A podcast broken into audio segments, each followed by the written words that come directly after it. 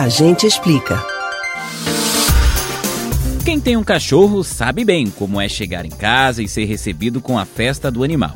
Seja dando um carinho na cabeça, na barriga ou nas costas, fato é que todo pai ou mãe de pet se anima com um bichinho que traz mais vida para toda a casa, tornando até irresistível um afeto para ele. Além disso, a ciência está demonstrando que fazemos isso não só porque eles parecem ser tentadores, mas também melhora nossa condição emocional, fazendo bem para a cabeça e o coração. Mas como isso nos faz bem? Pode ser positiva a adoção de um cachorro para nossa saúde mental? A gente explica.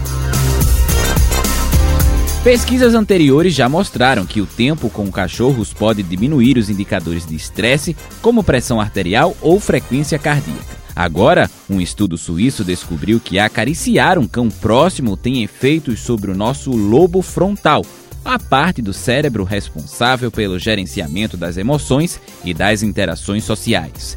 Pesquisadores usaram espectroscopia funcional em infravermelho próximo para medir a atividade no córtex pré-frontal dos participantes do estudo. Com isso, os voluntários brincaram com um cachorro que viam pela primeira vez e também foram orientados a interagir com um leão de pelúcia. Cada pessoa participou de seis sessões, sendo três com cães e três com um animal de pelúcia. Em cada sessão teve cinco fases com diferentes níveis de interação: neutro, observando, sentindo, acariciando e neutro novamente e não deu outra. Houve uma maior atividade cerebral durante as carícias em cães do que nos brinquedos. Aliás, quanto maior a interação, maior a atividade no lobo frontal. Além disso, esses efeitos relacionados a emoções positivas duraram mesmo depois que o cão não estava mais presente.